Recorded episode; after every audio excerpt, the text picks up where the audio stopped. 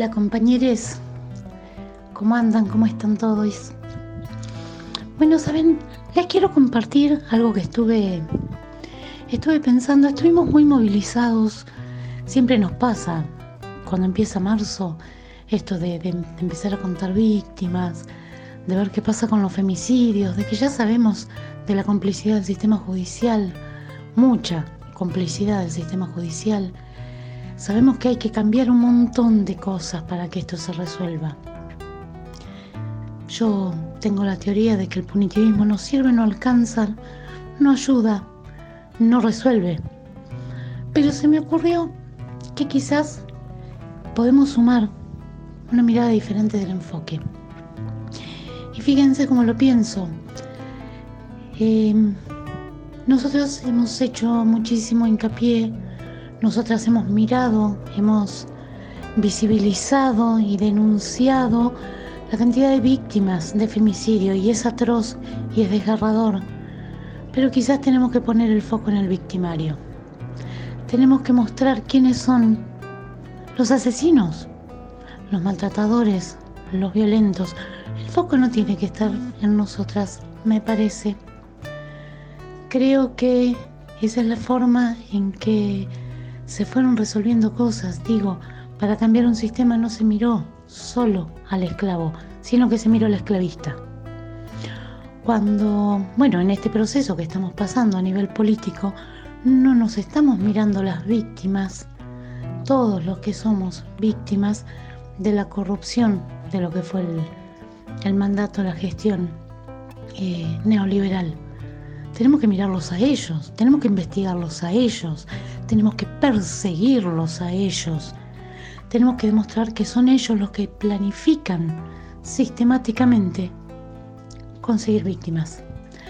Me parece que podría sumar, empezar a mirarlos desde ahí, empezar a señalarlos, empezar a visibilizar que el problema no son las víctimas. Las podemos contar, sí, las podemos acompañar, sí, podemos hablar y podemos hacer un montón de cosas y podemos intentar evitarlo, pero no lo vamos a evitar hasta que no los miremos primero a, primero ellos. Me parece que es la forma de, de lograr una mirada que por lo menos intente prevenir. Esta semana que se firmó el acuerdo federal de erradicación de violencia, un acuerdo que debería haber sido firmado hace, no sé, yo calculo por lo menos 20 años y todavía no se, no se hacía. Y ahora hay que ver que se tomen medidas y políticas de verdad, ¿no? Y que, que atraviese, que ese acuerdo sea atravesado por el Ministerio de Hacienda y por el Ministerio de Economía. No hay otra manera, no hay otra fórmula, no hay otra forma, porque declamar sin recursos es demagogia. Pero fuera de eso, justicia y seguridad tiene que tomarse esto en serio y empezar a saber a las víctimas, los victimarios. Les pongo un ejemplo claro, cuando hemos leído, seguramente todos hemos leído algún caso de una criatura de 2, 3, 5, 7 años atacado por un Rottweiler y todos miramos al Rottweiler. Todos sabemos que eso era evitable. ¿Por qué no cambiamos esa lógica? Chicas, es una propuesta más, es algo de para, empezar a verlo.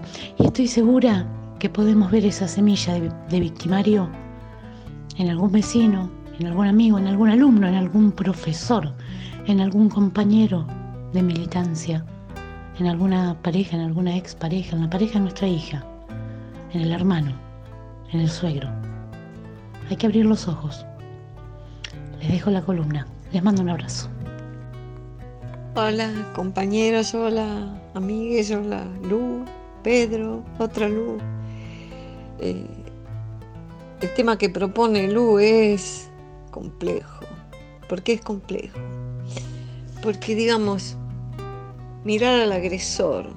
El agresor habitualmente, en la mayoría de los casos, en violaciones y muertes, es muy cercano. Es la pareja en un 20% eh, pertenece a las, fuerzas que custodian. Eh, es la necesidad de control, de poseer. Uno de los móviles más importantes de los feminicidios, las violaciones y muy probablemente la, cobardía también, la gran cobardía del agresor, a no poder reconocer la imposibilidad de la fusión con el objeto de su pasión. Es muy complejo.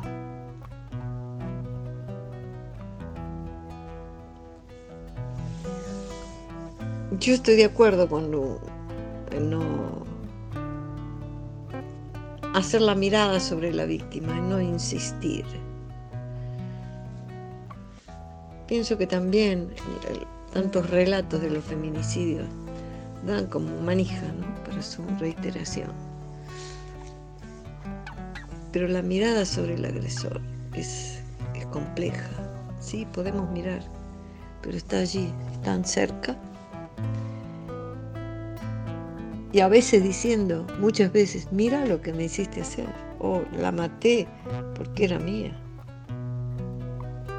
Luego se matan también es la imposibilidad de ese amor pasional, loco.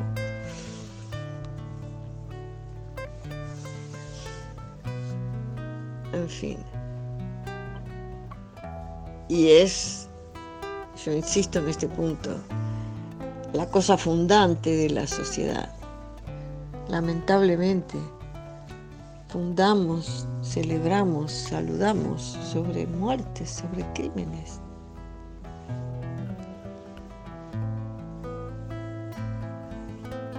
es difícil, hay puntos de incomprensión.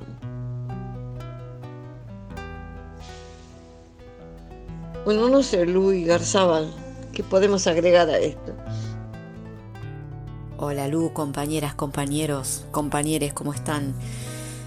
Bueno, miren, me gustaría ser eh, bastante concisa en esta oportunidad. Y en primer lugar quisiera destacar lo brillante del enfoque de Lu que siempre, siempre lo es, y en esta oportunidad, eh, como en muchas otras, me abre los ojos, ¿no? Lo que más me gusta del enfoque de Lu tiene que ver con esto, con cambiar el foco en vez de mirando a la víctima, mirando al victimario y en detectar esa semilla, esa semilla de, un futuro agresor, esa semilla de un de un latente agresor eh, a mí me gusta pensarlo mucho en, la niñez. Siempre lo, he pensado y ahora con este planteo lo refresco, ¿no? Mirar qué estamos haciendo con las niñas. Básicamente es eso. Estoy viendo por, por mi hija, que tiene 7 años, por los contenidos que están dando en la escuela pública, que se está trabajando, que el contenido de la ESI es importante eh, desde que empezaron estas nuevas clases semipresenciales no veo más que contenido referente a justamente a, em, comenzar a abrir los ojos en las niñas desde muy chiquititos, en que las nenas y nenes son iguales y en que el camino para las nenas eh, no es el de prepararse para ser una ama de casa y ser una futura esposa y que ahí, termine que ahí terminen sus aspiraciones. Así como lo digo, están leyendo textos y la verdad me, siento feliz dentro del contexto, ¿no? Que, no es muy feliz para los niños tener que ir a una escuela semipresencial, este, no poder tener contacto y demás. Estoy viendo que hay un cambio eh, y esto tiene que ver con, llevar adelante la ESI.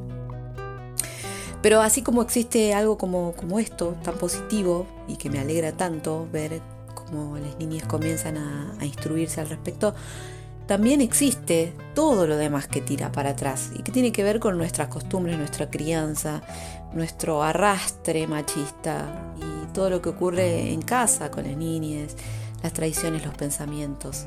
Quiero pensar, para ser positiva, que todo este laburo, esta militancia, esta preocupación, el tiempo, la dedicación que le ponemos, porque a veces nos cargamos muchísimo, nos cargamos con todo lo que ocurre y nos seguiremos cargando negativamente con la noticia del día a día, ¿no? pero también me, gustaría pensar que vale la pena esta lucha, porque estamos de alguna manera cambiando el camino, muy de a poco, pero lo estamos haciendo, y que mm, gran parte importantísima de este cambio son las niñas, que justamente son esa semilla que tenemos que ayudar a que crezca sana para que en el futuro no se convierta en un femicida o en una niña violentada y asesinada. Es algo tan simple como que el compromiso de cada uno de nosotros puede cambiar vidas a futuro. ¿Les parece poco? Bueno, nos despedimos en nombre de todo el equipo de género. Hasta la próxima columna.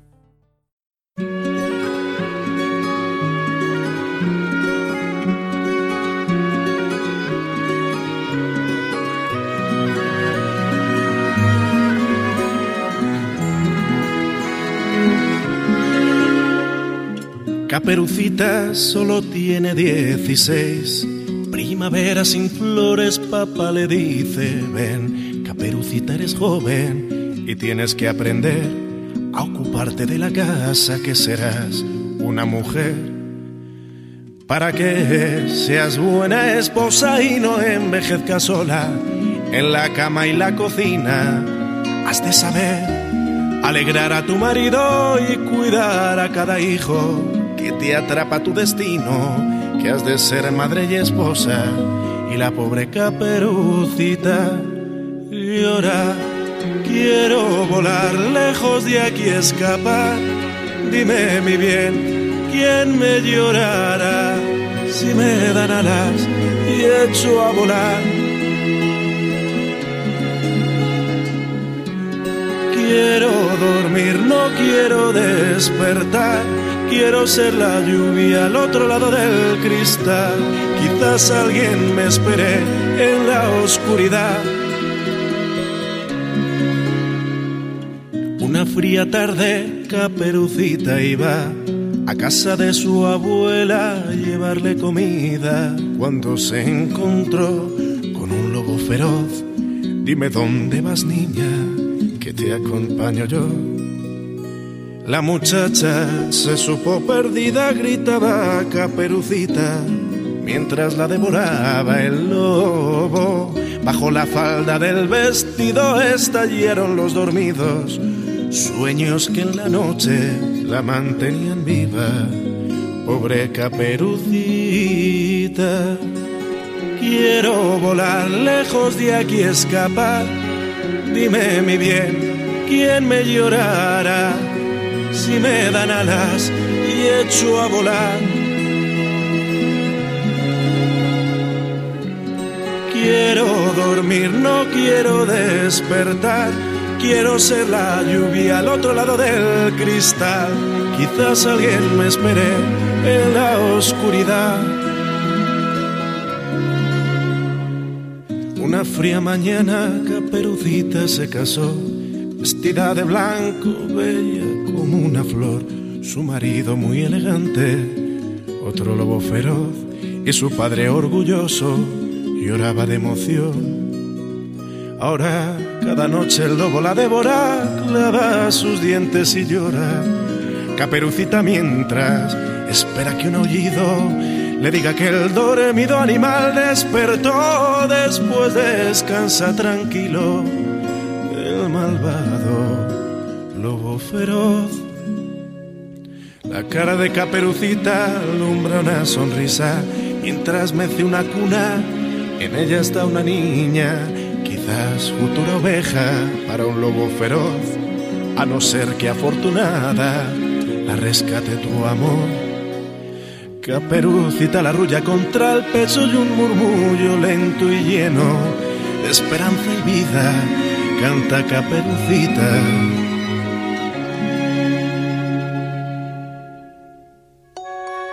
Quiero volar, lejos de aquí escapar. Dime mi bien, ¿quién me llorará si me dan alas y echo a volar.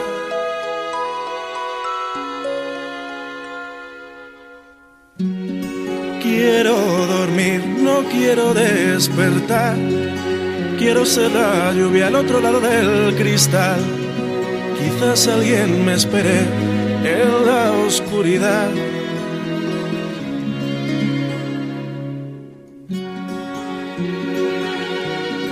Quiero